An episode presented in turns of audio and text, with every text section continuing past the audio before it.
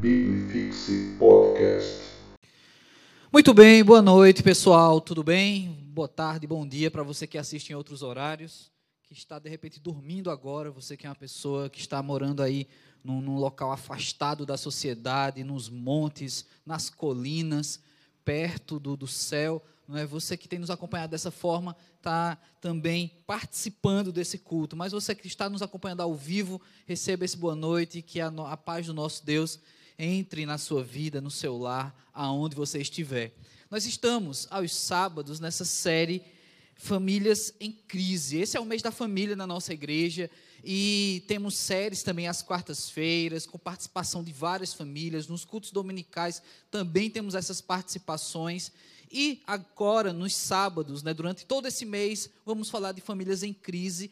E a partir da palavra de Deus, dessas famílias que viveram tempos de crise, tempos difíceis, tirar lições para as nossas vidas, também para esse tempo que nós temos vivido. Não, é? ah, não está sendo fácil, e por isso a pergunta aí no chat, no nosso canal do YouTube, né? Você já responde, né? Você já participa também, que logo no final dessa programação, eu e o pastor Vitor, a gente vai estar debatendo com vocês sobre esse pensamento, não é? Que é, se Deus, e sim, eu, eu, eu já creio nisso, Deus é soberano, então por que Ele permite que situações assim aconteçam como essa pandemia? Então você vai colocando ali sua opinião, vai colocando o que você pensa sobre isso e muitas vezes abrir o coração também, fale ali o que você realmente sente, o que você realmente pensa sobre tudo isso. E nesse momento, nessa nesse, nessa série Famílias em Crise, nós já vínhamos falando sobre uma família logo no início né, de todas as coisas, a família de Noé. E propositalmente eu guardei um, um, um pecado, uma situação difícil, severa que aconteceu na família de Noé, para o momento que tivemos semana passada. Mas hoje a gente vai avançar um pouquinho na cronologia, a gente vai avançar no tempo e a gente vai ver aqui uma outra família que também teve uma crise, teve razões para essa crise familiar acontecer. Então você vai abrir sua Bíblia em Juízes, capítulo 11. Abra aí sua Bíblia, Juízes, capítulo 11.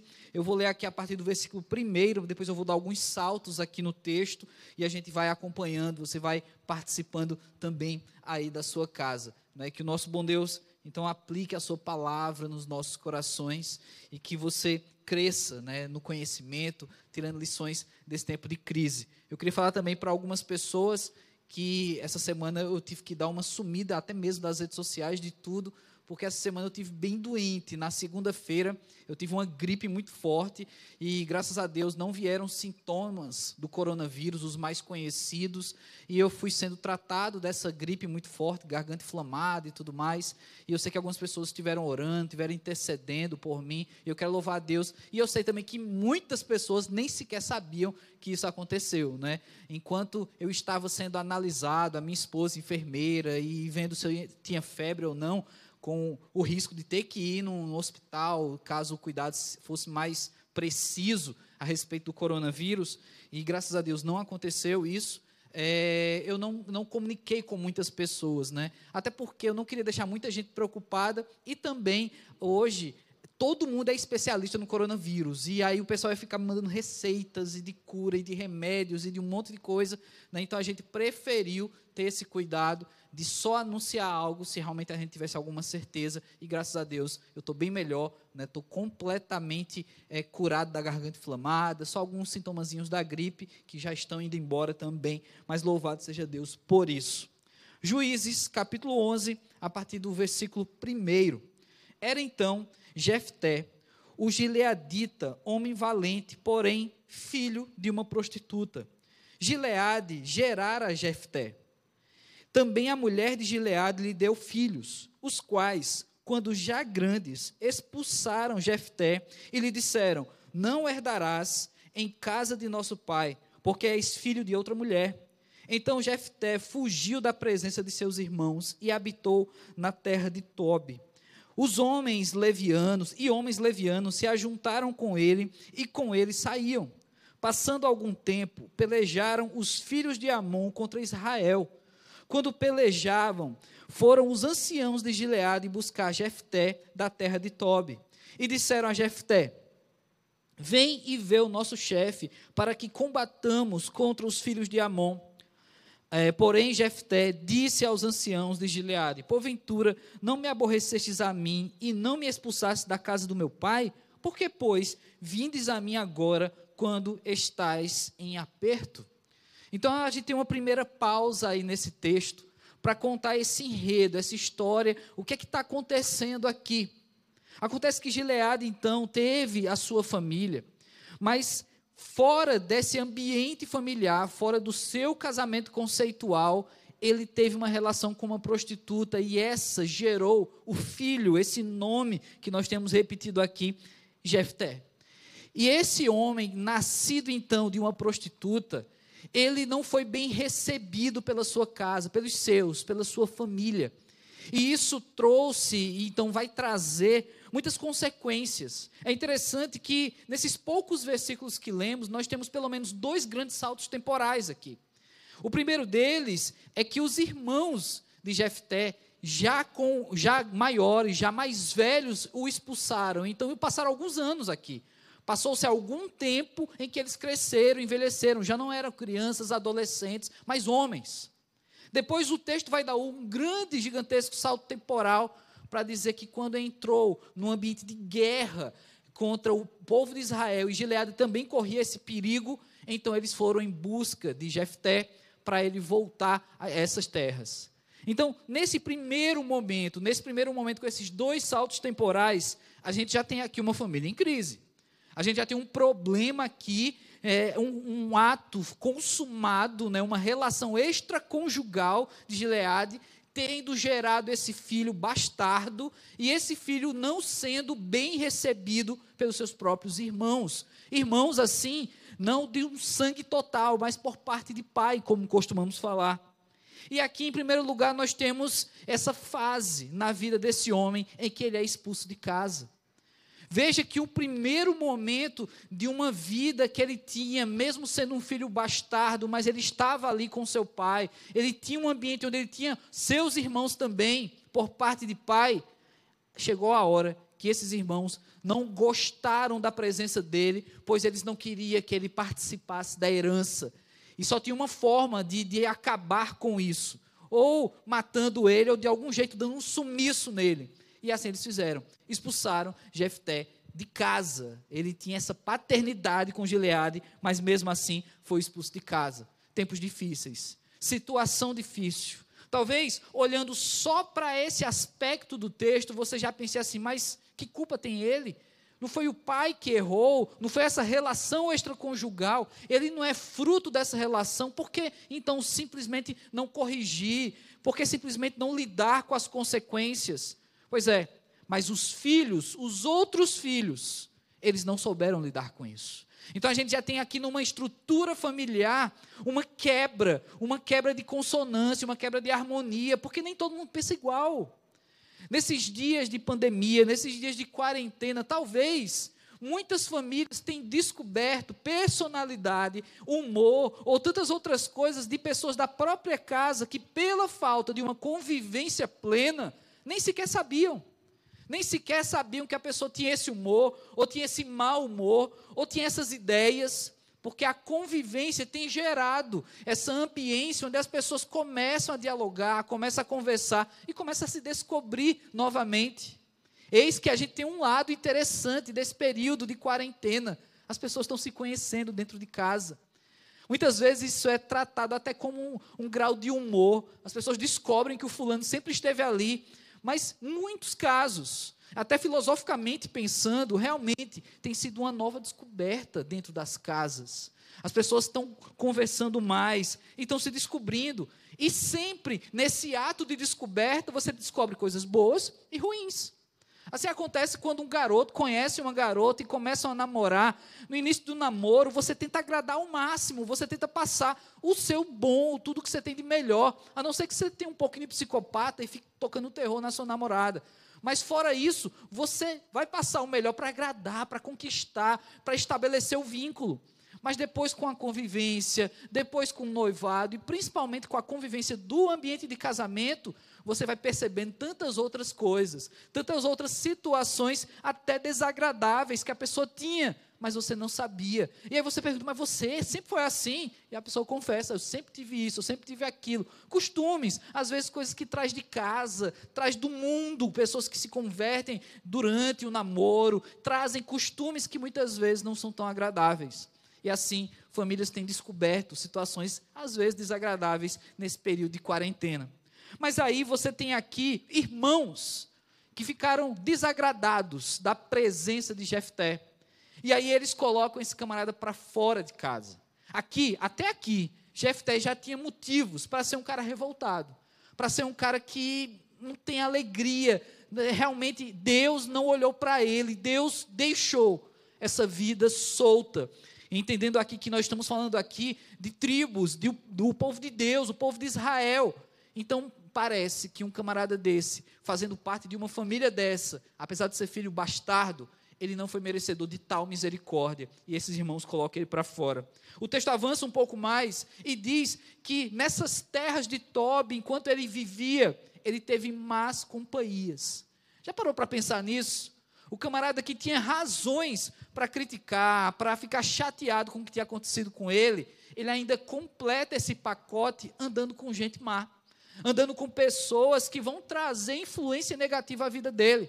Se é que ele recebeu alguma influência positiva no seu ambiente familiar, e, esse, e essa influência, talvez positiva, tenha sido quebrada com essa expulsão, agora ele vai trazer para dentro do, do seu arcabouço de conhecimento, para as suas práticas diárias, convivência com pessoas que vão ensinar coisas ruins para ele, pessoas de má índole. E nessas terras ele foi conviver com essas pessoas. Então, em primeiro lugar, se antes ele já tinha motivos para ser um cara revoltado, agora ele tem razões para ser um cara revoltado, porque ele está convivendo com pessoas que também, de algum modo, têm suas revoltas, de algum modo, são pessoas que têm razão, entre aspas, para fazer o mal. Porque não é assim? Quando a pessoa comete um crime, quando a pessoa faz algo muito errado, e como a gente tem visto, às vezes até no ambiente político, a pessoa diz: não, mas eu fiz isso por causa daquilo. Não é? A gente chegou a tal ponto no Brasil que muitas pessoas têm até a fala: não, ele rouba, mas faz, a respeito da política. Ou, e aí, muitas vezes, a gente começa a fazer concessão com aquilo que está errado. Pois é, Jefté, ele começou a fazer concessões, ele começou a conviver com pessoas más, que muitas vezes, como eu estou insistindo aqui, parece que tem desculpa, parece que tem razão para ser mal. E agora esse cara tem tudo para dar errado na vida. Se antes já expulso de casa, agora convendo com essas pessoas, que tipo de homem se torna um cara desse? Será Jefté, então, aquele que muitos vão dizer: ah, ele é vítima de uma sociedade, ele é vítima de um sistema, ele é vítima de situações que o incorporaram nessa ambiência má e tornou-se um cara maligno por causa disso? Será que Jefté se tornou uma vítima? E aí eu quero estender essa pergunta até você até o seu ambiente familiar, até as crises familiares. Será que a gente tem desculpa para dizer que somos vítimas da quarentena, vítimas da pandemia no sentido, não aqui da questão da saúde ou da falta dela, mas no sentido de ter crises familiares? Ah, a culpa é da quarentena. Será que essa quarentena realmente ela não tem revelado algo que já era um problema no ambiente familiar, algo que já era um problema na sua casa, algo que já era um problema, uma crise entre pais e filhos, filhos e pais, marido e mulher? E agora o excesso dessa convivência, a necessidade de estabelecer algum tipo de vínculo, conversas e tudo mais, faz com que a gente perceba então esses defeitos. Então, a gente vai usar essa desculpa, ah, não, eu sou vítima, essa quarentena promoveu em mim um lado ruim. Mas será que esse lado ruim já não estava? Não é um lado, um dos lados. Pois é, Jefté então vai conviver com essas pessoas.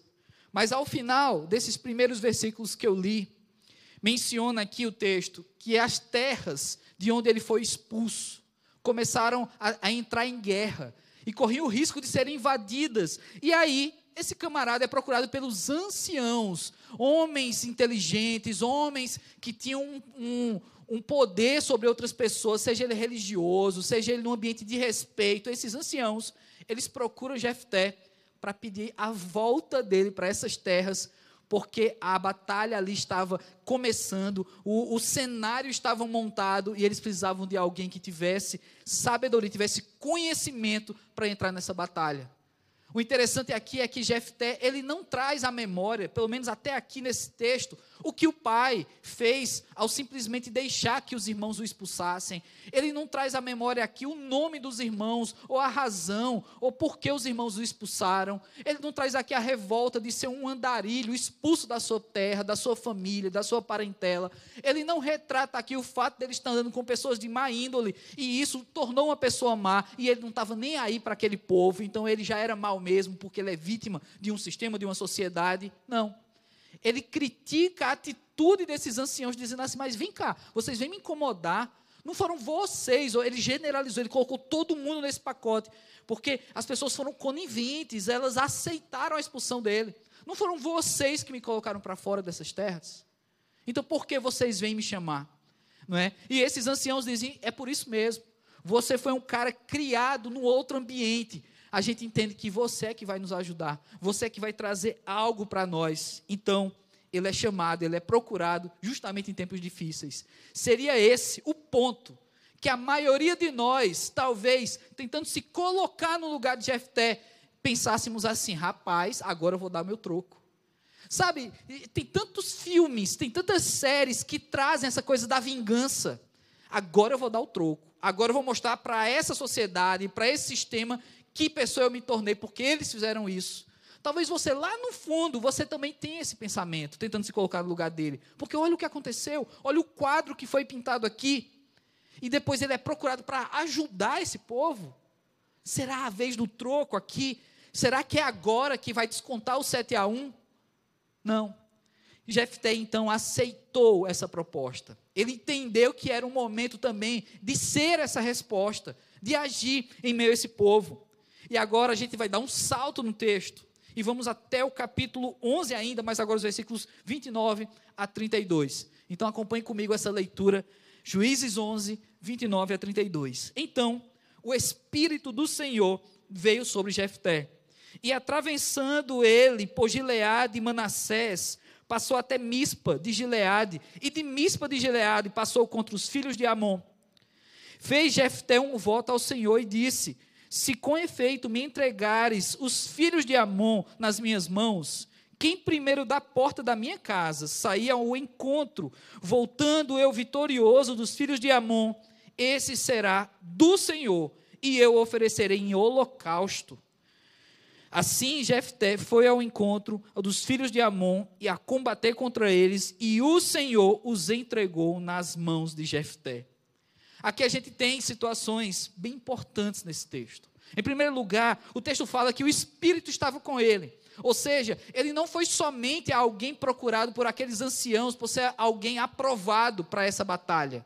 Ele foi aprovado por Deus nesse processo. Então o Espírito estava com ele. No entendimento de que no Antigo Testamento você tem essa dinâmica do Espírito estar, e muitas vezes após uma ação de Deus, um movimento de Deus na vida de uma pessoa, Deus retirava o seu Espírito. Coisa que é diferente hoje na nova aliança, coisa que é diferente hoje nos tempos de Jesus Cristo, em que o Espírito permanece conosco. Mas vindo para o texto, nós temos aí esse homem, essa afirmativa de que o Espírito estava com ele. Então ele tem a chancela de Deus, ele tem a assinatura. Deus assinou um cheque em branco para ele. Então ele tinha ali a seu dispor o Espírito de Deus, entrar na batalha com o Espírito de Deus era uma certeza de vitória. Mas ele foi além, ele faz então um voto com o Senhor. Ele, ele, ele traz uma ideia de compromisso. Senhor, eu me comprometerei contigo. Porque se o Senhor me dá essa batalha, se o Senhor me der a vitória nessa batalha, eu vou fazer um holocausto, eu vou oferecer a primeira pessoa que entrar na minha porta, a primeira pessoa que, quando eu voltar da batalha, entrar na minha casa, essa pessoa será oferecida em holocausto. Olha que voto, olha que coragem desse homem que, olhando para o currículo dele, poderia ter sido a pessoa para dar o troco. Mas agora ele vai para a batalha, ele vai à frente, ele vai defender o povo que o expulsou. E dentro dessa defesa, além de ter o Espírito de Deus com ele, ele se compromete com o Senhor. Sabe, irmãos, nesse tempo de quarentena, nesse tempo de pandemia, eu sei que muita gente tem feito compromissos com Deus, tem feito votos com Deus. Ah, Senhor, quando terminar esse tempo, eu com certeza vou fazer isso. Ah, Senhor, quando terminar esse período, eu vou ser um pai melhor, eu vou ser uma esposa melhor, eu vou ser um filho melhor, eu vou ser um profissional melhor. Quando terminar esse tempo, eu voltar, eu vou ser um amigo melhor, eu vou ser um bom conselheiro, eu não vou perder um encontro do pequeno grupo, eu vou fazer o discipulado, eu vou participar dos cultos, eu vou servir na igreja, eu vou servir as comunidades que estão carecendo desse aspecto social, da participação da igreja, eu vou investir financeiramente na obra. Eu sei que muitas pessoas usam uma oportunidade como essa para fazer votos. Eu lembro de Jonas, quando ele estava engolido pelo peixe, ele fez um voto ao Senhor. E detalhe, Jonas ali não tinha ainda nenhum sinal, nenhum spoiler de que aquele grande peixe já era um submarino que salvaria sua vida. Ele estava engolido. E engolido, eu não sei se você se sentiria bem para conversar com Deus e dizer: tá bom, Deus, eu sei que vai, eu vou sair dessa. E aí, Jonas ali, ele faz um voto ao Senhor. Diz, Senhor, o que eu prometi eu vou cumprir. Aqui você tem Jefté fazendo um voto ao Senhor, um compromisso. Meu irmão, compromisso é coisa séria. Compromisso com Deus é coisa séria. A gente vive num país em que nada que se promete se cumpre. Um país que leis são escritas a lápis e todo mundo faz o que quer.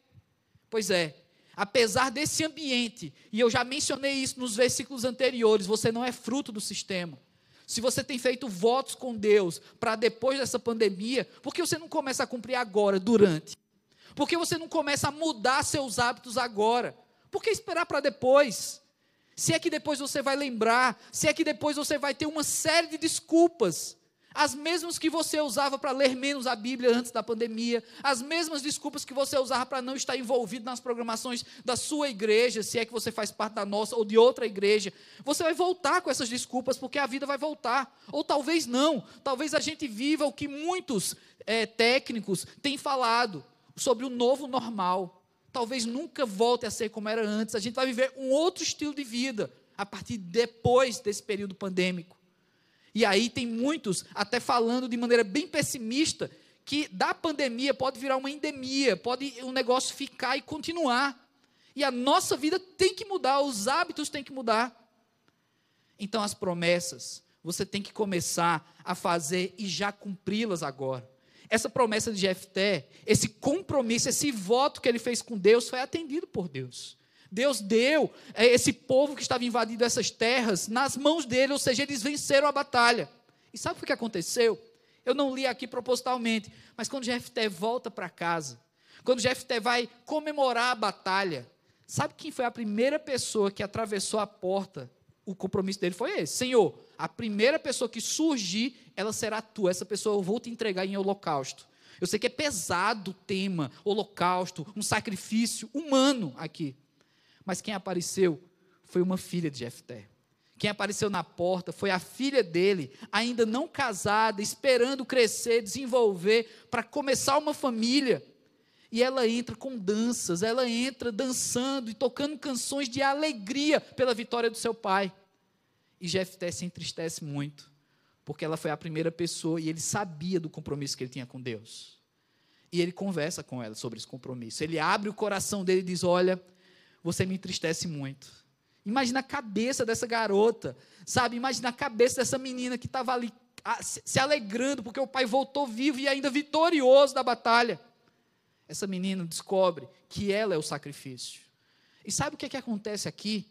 Ela não sai fugindo. Mais uma vez, alguém que tem motivos para ficar revoltado, alguém que tem motivos para dizer, ah, eu sou fruto do sistema, Deus não se esqueceu de mim. Sabe o que, é que ela faz? Ela entende que isso é um compromisso com o Senhor. E ela diz, papai, me deixe pelo menos chorar, me deixe pelo menos chorar minha virgindade. É isso que o texto diz. Isso quer dizer que ela ainda nem sequer casou, ela nem sequer teve é, esse, essa oportunidade de formar uma família.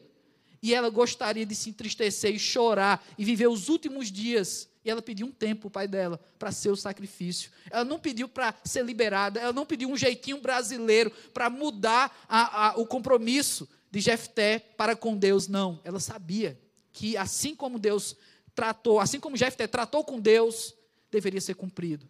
E assim aconteceu. É um assunto bem pesado para esse momento. Mas aqui nós estamos falando de compromisso com Deus. Compromisso com Deus não se desfaz. Compromisso com Deus, você não muda o compromisso depois que você fez um voto. Deus não é homem para que minta. Deus não é menino para que você brinque com ele. Então, compromisso com Deus é coisa séria. E uma pergunta que eu faço nesse período de pandemia, nesse período de quarentena, quantos compromissos você já fez com Deus? Aí você vai me dizer: ah, mas eu nunca fiz um compromisso desse.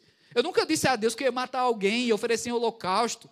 Mas com certeza, se você é crente, se você é crente de verdade, não é moleque, você já fez votos com o Senhor, no sentido de dizer: Senhor, eu vou abrir mão desses pecados. Porque se você é cristão, você entregou sua vida, você abriu mão da sua vida para que Cristo dominasse você, para que você fosse de Cristo e assim salvo por Ele. Isso é um voto. Então a sua vida já não te pertence. Se sua vida não te pertence, então por que você quer pegar de volta algumas coisas? Porque você quer usar de desculpas. Isso tem gerado muitas crises nas famílias. Pessoas que frequentam a igreja, pessoas que se dizem cristãs, se revelando em casa e mostrando que não são especificamente ou exatamente aquele tipo de pessoa que parecia antes na igreja, porque o excesso da convivência revela também os nossos pesares, as nossas dificuldades, os nossos defeitos. E cadê o voto com o Senhor? Então não fique aí agora pensando, procurando das pessoas da sua casa, quem é que está errado? Olhe para você. Use a sua própria vida como plataforma para dizer assim: Senhor, eu fiz algum voto que eu estou falhando. Então, meu amigo, é compromisso. A tua vida não te pertence mais. Em tempos de crise como esse, é preciso estabelecer um palco armado aqui, onde dizer: Senhor, tu és o centro desse palco, tu és o Senhor da minha vida. Então, Senhor, me perdoa se eu fico querendo sair, me perdoa, Senhor Deus, se eu fico realmente querendo fazer da minha vida como eu quero isso tem gerado muitas crises, muitas vidas, muitas famílias que tinham a premissa de serem cristãs, estão percebendo que tem outros deuses dentro de casa. Então, que o Senhor seja o seu Deus, que o seu compromisso familiar seja entregue genuinamente ao Senhor. E por fim, Juízes 12, capítulo, é, versículo 7, capítulo 12, versículo 7, diz simplesmente: Jefté o gileadita julgou a Israel seis anos e morreu e foi sepultado numa das cidades de Gileade. Esse camarada se tornou um líder. Ele venceu a batalha e não voltou para as terras de Tobi. Ele se estabeleceu aqui, no lugar onde ele nasceu, mas foi expulso.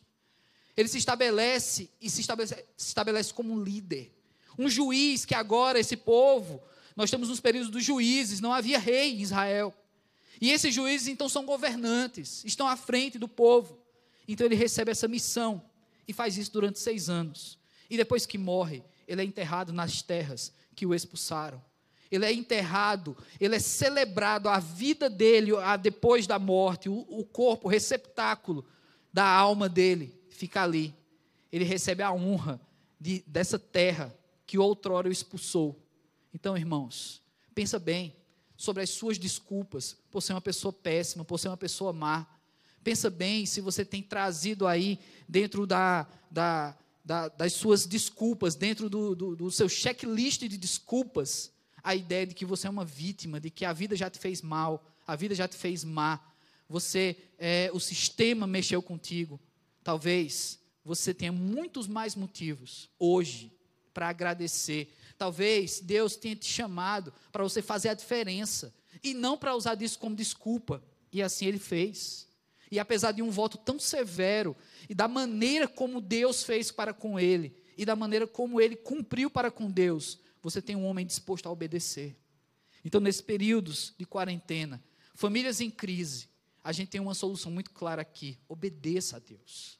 O voto que você fez com o Senhor, cumpra esse voto porque afinal de contas Deus é soberano e Ele continua agindo nas nossas vidas, apesar desses dias, apesar da dor de muitas famílias estão sofrendo, muitas famílias têm lutado, muitas famílias já estão enlutadas, mas em tudo isso nós temos lições de Deus. E é por isso que a gente colocou essa pergunta no chat, para você também participar e colocar aquilo que você entende ser um ato de Deus em meio a tudo isso. Vamos orar, vamos falar com o Senhor.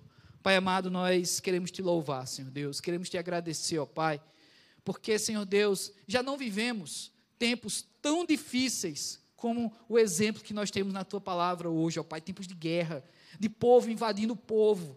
Mas, Senhor, de um outro modo ou de várias formas, também vivemos em batalha. Às vezes batalha, batalhas conosco mesmo, ó Pai. Às vezes batalhas, Senhor Deus, com as leis que estão sendo geradas, com o pecado que nos invade, Senhor Deus.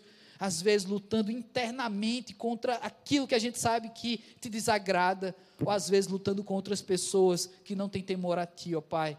Mas Deus, não estamos vivendo batalhas de exércitos como naqueles dias, ó Pai. Mas uma coisa a gente sabe: Tu és o mesmo Deus. Então, Pai amado, se nós somos considerados injustiçados, se alguma coisa nos aconteceu no passado, ó Pai, que isso não sirva como desculpa, Senhor Deus, para que a gente possa ser pessoas melhores, para que a gente possa fazer a tua obra, para que a gente possa ser usado por ti, ter o teu espírito, ó Pai, para vencer essas batalhas, Senhor Deus. Ó Deus, os votos que nós fizemos, inclusive aquele primeiro, no dia da conversão, no dia em que realmente nossa vida foi conectada a Ti, Senhor Deus. A começar desses votos, ó Pai. Ó Pai, que arda o coração de cada crente agora, Senhor Deus, com esse compromisso, em saber que um voto que fizemos contigo é coisa séria e devemos cumprir, ó Pai. Em nome de Jesus, Senhor Deus, vem sobre a tua igreja, vem sobre o teu povo, vem sobre cada jovem, adolescente que nos acompanha essa hora, Senhor Deus. E também estabelece, ó Pai, a honra, Senhor Deus, de ter uma vida, ó Pai, em que seremos lembrados por te servir, por ser usados por ti, Senhor Deus. Não nos deixe, ó Pai, viver essa vida e lá na frente ser uma vida esquecível, a ponto das pessoas dizerem: esse camarada nunca foi crente. Sim, Deus nos faz viver hoje, o hoje, Senhor Deus. Não que essa seja a nossa preocupação, Pai, mas nos faz viver o hoje, Senhor Deus, de maneira que a gente te honre, te glorifique, ó Pai, de maneira que a nossa vida seja uma verdadeira pregação, Senhor Deus. É assim que eu oro, Pai, no nome santo de Jesus Cristo. Amém. Biblifixe Podcast.